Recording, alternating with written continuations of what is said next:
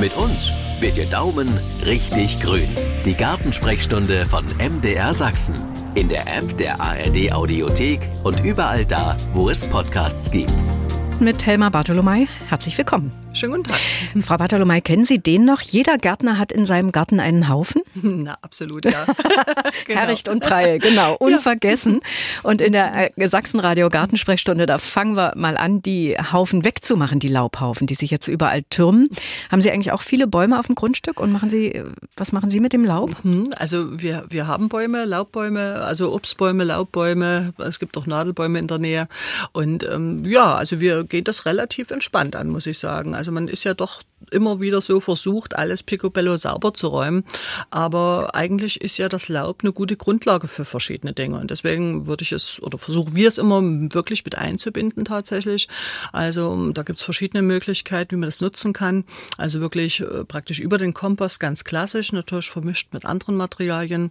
Gerne auch vermischt mit Grasschnitt, also mhm. dass man da eine Mischung macht aus Grasschnitt, aus Laub, mit anderen Materialien. Man kann es als Abdeckung wunderbar nutzen, um Unkraut zu unterdrücken drücken. Man kann es gut nutzen, um Feuchtigkeit im Boden zu halten. Versteck für Bodenorganismen oder Kleintiere beispielsweise. Also gibt es ganz, ganz viele verschiedene Möglichkeiten, das einzusetzen. Mhm. Wir haben uns mal umgehört unter den Sachsen, was Sie so für Ideen haben, was man mit dem Laub machen kann. Tja, das ist die große Frage. Wir würden es weitergeben, das Laub, zum Abdecken von Pflanzen und so weiter. Nur entsorgen. Entweder auf Kompoststelle schaffen oder eben, wenn man Platz hat im Garten selber, dann kompostieren. Über die Zeit, sagen wir, über den Winter verrottet das und wird Humus. Ich habe 10.000 Quadratmeter ums Haus und nur Bäume. Die Bäume sind 300 Jahre alt. Ich habe Laub ohne Ende. Tja, da bestelle ich einen Container. Ist zwar auch nicht ganz billig, aber dort lasse ich das dann abholen. Ja, da sind ja schon verschiedene Möglichkeiten aufgezählt worden, auch von Ihnen eben. Aber wie geht man denn nun am besten vor beim Laub wegräumen? Warten, bis alles runter ist oder so Stück für Stück? Naja, also ich mache es tatsächlich Stück für Stück, weil es ist ja doch dann manchmal eine ziemlich große Masse und ähm, ja, der Gärtner ist ja immer äh, zu diesen typischen Zeiten in anderen Gärten unterwegs, deswegen kann ich es nicht sofort wegräumen mhm. und äh, das schadet aber auch nicht immer. Also es ist wirklich so, dass man immer gucken muss, wo muss es relativ zügig runter. Also wenn so eine ganz dicke Schicht auf dem Rasen liegt über Wochen, der Rasen mag das nicht, weil da kriegt er kein Licht und damit äh, kann es auch manchmal sein, das schimmelt drunter. Aber zum Beispiel im Staudenbeet, wenn das jetzt so eine lockere Schicht drüber ist, ist das völlig in Ordnung. Man äh, muss gucken, zum Beispiel unter Bäumen, wenn jetzt zum Beispiel ein Schurf dran war an den Blättern vom Apfelbaum, dann würde ich das hm. Laub wegräumen bevor es ins Frühjahr geht, damit man da nicht im Frühjahr wieder Schurf dran hat. Aber da ist es wirklich so, dass man vieles entspannt angehen kann. Man äh, hat natürlich unterschiedliche Laubarten, relativ schnell verrottet zum Beispiel ein Apfellaub. Wiederum ein Laub von Eiche oder Laub von Walnuss braucht etwas länger. Aber da ist eben dieser Trick, was wir gerade schon nannten, eben zu vermischen, beispielsweise mit Rasenschnitt oder das Ganze ein bisschen zu zerkleinern, eine gute Variante. Mhm. Die erste Anlaufstelle für Gartenabfälle ist ja so ein guter und geräumiger Komposter. Warum sollte man denn, das habe ich nämlich gelesen, dort nicht das ganze Laub reinfüllen, sondern nur ein bisschen was? Naja, beim Kompostieren ist es ja die Mischung tatsächlich. Und wenn es nur trockenes Laub ist, oder das würde eben auch zum Beispiel bei Häckselgut sein, wenn ich nur trockenes Häckselgut habe, ähm, dann äh, verrottet das nicht gut. Und das wäre eben auch bei Rasenschnitt. Wenn ich da einen riesengroßen Haufen Rasenschnitt mache, habe ich eben dort, dass es eher schimmelt. Wenn es trockenes Material ist, bleibt es eher so liegen, wie es ist tatsächlich.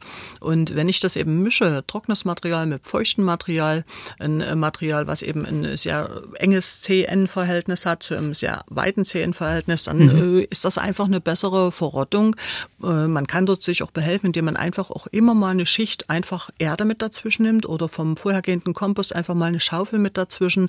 Man kann ein bisschen was zuschlagen, also man kann dort auch bewässern beispielsweise.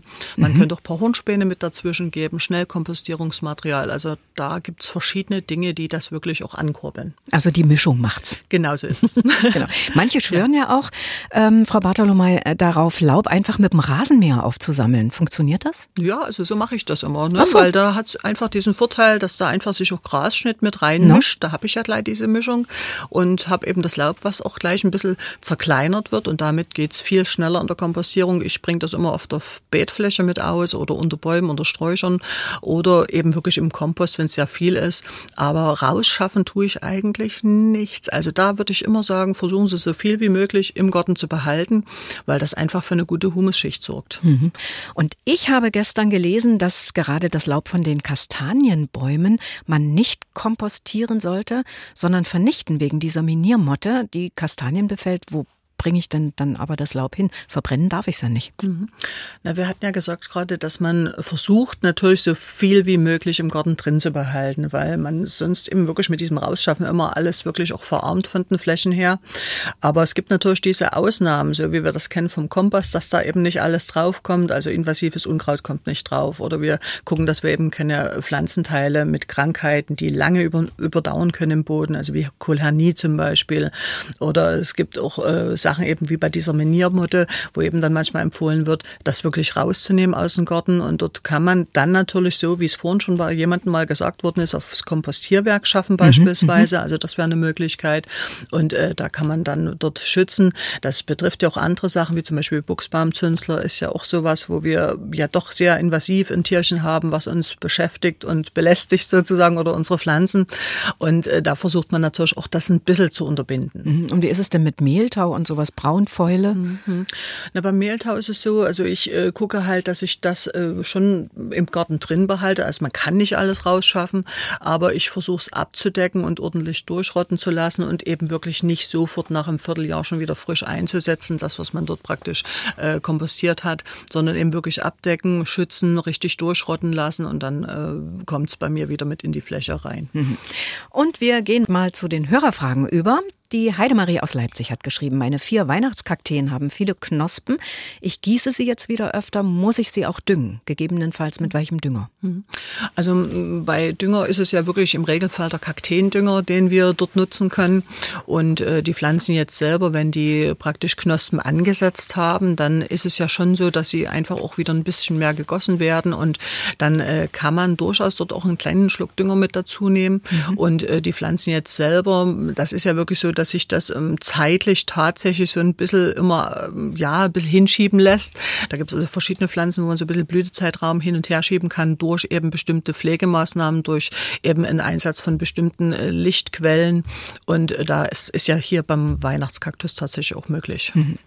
Eine Frage von Renate aus Brand-Erbisdorf. Wie bekomme ich an einer, oh Gott, das habe ich noch nie gehört, Korbmarante Wollläuse weg? Ich habe sie schon umgepflanzt und mit Hausmitteln behandelt. Was ist denn eine Korbmarante? Habe ich noch nie gehört.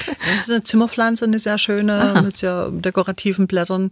Mhm. Und ähm, ja, die Wollläuse, Schildläuse, Schmierläuse gehören ja leider Gottes mit zu diesen doch sehr schwierig bekämpfbaren ähm, Schädlingen an der Pflanze.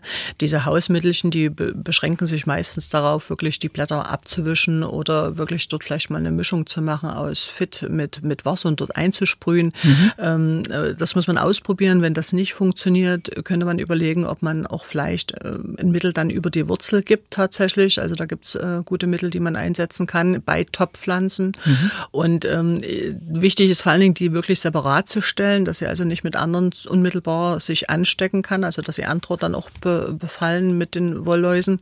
Und dass man wirklich auch alles ringsrum sauber macht, ganz akribisch, ja. weil die verstecken sich dann tatsächlich auch mal unterm Fensterbrett oder an Töpfen und Schalen und an der Gardine und so mhm. weiter. Also dass man das wirklich alles mit konsequent durchguckt. Mhm.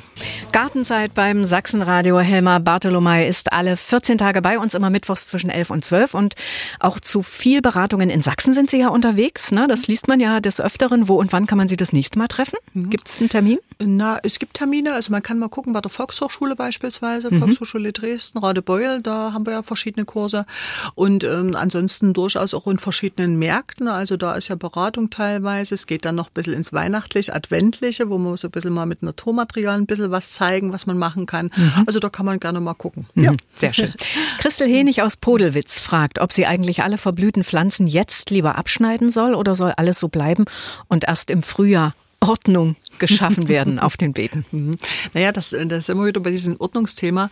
Also wir haben ja doch so das Problem, dass wenn wir immer alles sauber räumen und wegräumen, fehlt ja irgendwo der Schutz manchmal so ein bisschen für den Boden oder eben für Insekten, für Kleintiere. Und ich habe mir das wirklich angewohnt, einfach im Staudenbeet so viel wie möglich auch stehen zu lassen, mhm.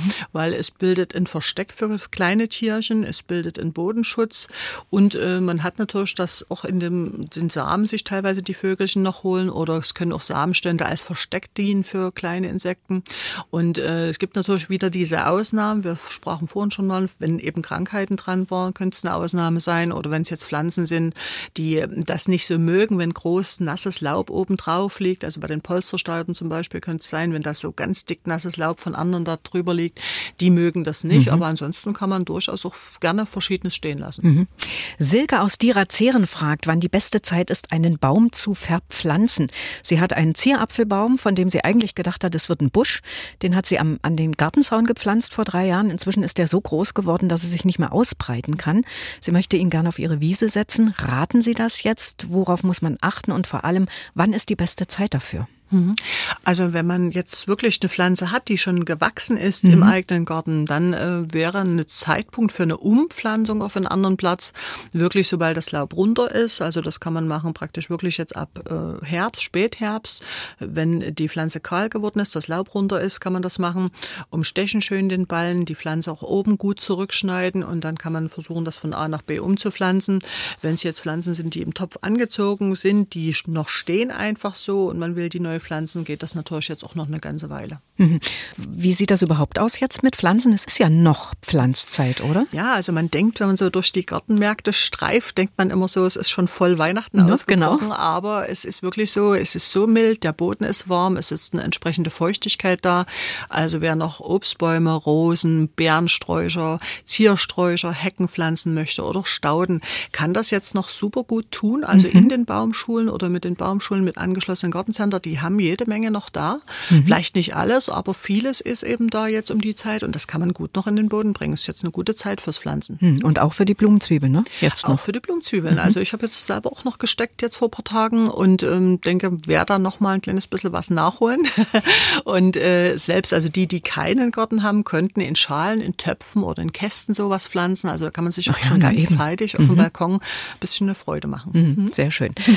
Evelyn Vogt aus Rodewisch fragt, unsere Tochter hat neu gebaut und möchte ihr Grundstück neu gestalten. Kann sie jetzt noch Steinkräuter pflanzen? Also ich vermute, sie meint Steingartenpflanzen. Steingartenpflanzen, und, ja, ähm, genau. Das ist durchaus möglich. Also man hat da natürlich oft so im Frühjahr ein super Sortiment in den Märkten, aber man kann auch jetzt noch mal einfach in die Gärten reingehen. Nicht immer ist das äh, so ganz wunderschön jetzt. Also das Laub zieht ja teilweise ein bei verschiedenen Pflanzen und äh, es gibt aber die Pflanzenpolsterbilden, die eben auch grün noch sind. Also ich denke da so an den, an den Feldthymian zum Beispiel, an den Polsterflocks und solche Dinge. Andere Sachen ziehen ein das Laub und man kann dort aber gut noch pflanzen. Also das ist ähnlich wie bei den Gehölzen. Mhm. Ja.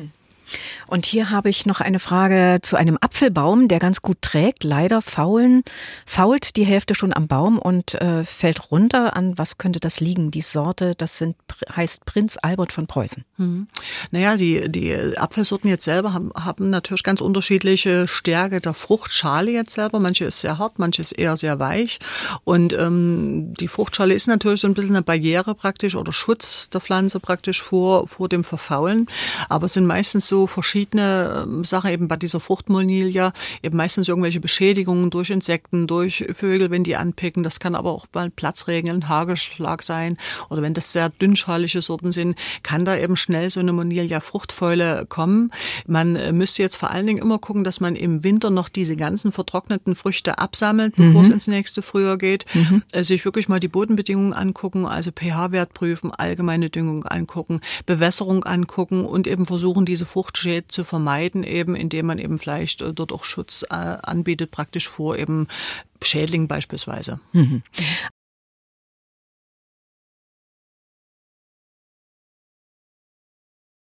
In der ersten Frage an Helma Bartolomei in dieser Runde geht es um einen Weihnachtsstern aus. Ich vermute mal, Frau Bartolomei, äh, aus dem letzten Jahr. Gisela fragt, mein Weihnachtsstern, äh, aus meinem Weihnachtsstern ist eine große Grünpflanze geworden. Kann ich etwas tun, damit sie wieder rote Blätter bekommt? Mhm. Also Weihnachtsstern ist also absolut keine Wegwerfpflanze. Man kann den wirklich weiterziehen und ähm, der würde diese schön roten Hochblätter oder farbigen Hochblätter ausbilden, wenn man praktisch wirklich schafft, dort diese Lichtreduzierung hinzukriegen. Also es mhm. muss halt wirklich weniger Lichtstunden zur Verfügung sein praktisch. Also unter zwölf Stunden sollten das sein und da muss man gucken, wie man das hinkriegt. Also ob man das in einen dunklen Raum stellt oder einfach einen Karton drüber stellt, das muss man ausprobieren und äh, Weihnachtsstand jetzt selber ist da eigentlich sehr, sehr willig. Mhm. Der Markus fragt, welche Pflanzen oder Blumen darf ich jetzt noch auf dem Balkon stehen lassen und welche nicht? Wie viele Stunden haben wir Zeit? das habe ich bei der Frage auch gedacht, wirklich. Also äh, bei uns steht noch ganz vieles draußen. Wir hatten allerdings schon mal einen leichten Frost. Da gab es manchmal so ein bisschen ein paar Spitzen, die kaputt gegangen sind, zum Beispiel eben vom, äh, vom Weihrauch. Da waren die Spitzen kaputt. Jetzt ist der aber wieder relativ gut durchgetrieben. Der Ziersalbei steht noch draußen. Die ganzen Kräuter stehen noch draußen. Ich habe Gemüse noch mit draußen. Mangold steht 1A noch im Kasten mhm. und ähm, da muss man wirklich so ein bisschen das Auge auf den Wetterbericht äh, oder das Ohr auf den Wetterbericht äh, praktisch äh, halten. Und äh, das denke ich mal, man muss das schauen. Die Kübelpflanzen, die empfindlich sind, da muss man immer schauen, wenn es jetzt wirklich mal so ein kurzer Absager ist, dass es eben wirklich jetzt so 0 Grad ist oder minus 1 Grad, reicht schon manchmal einfach mal eine Nacht reinzuholen oder ein Vlies drüber zu decken oder die Kästen runterzustellen.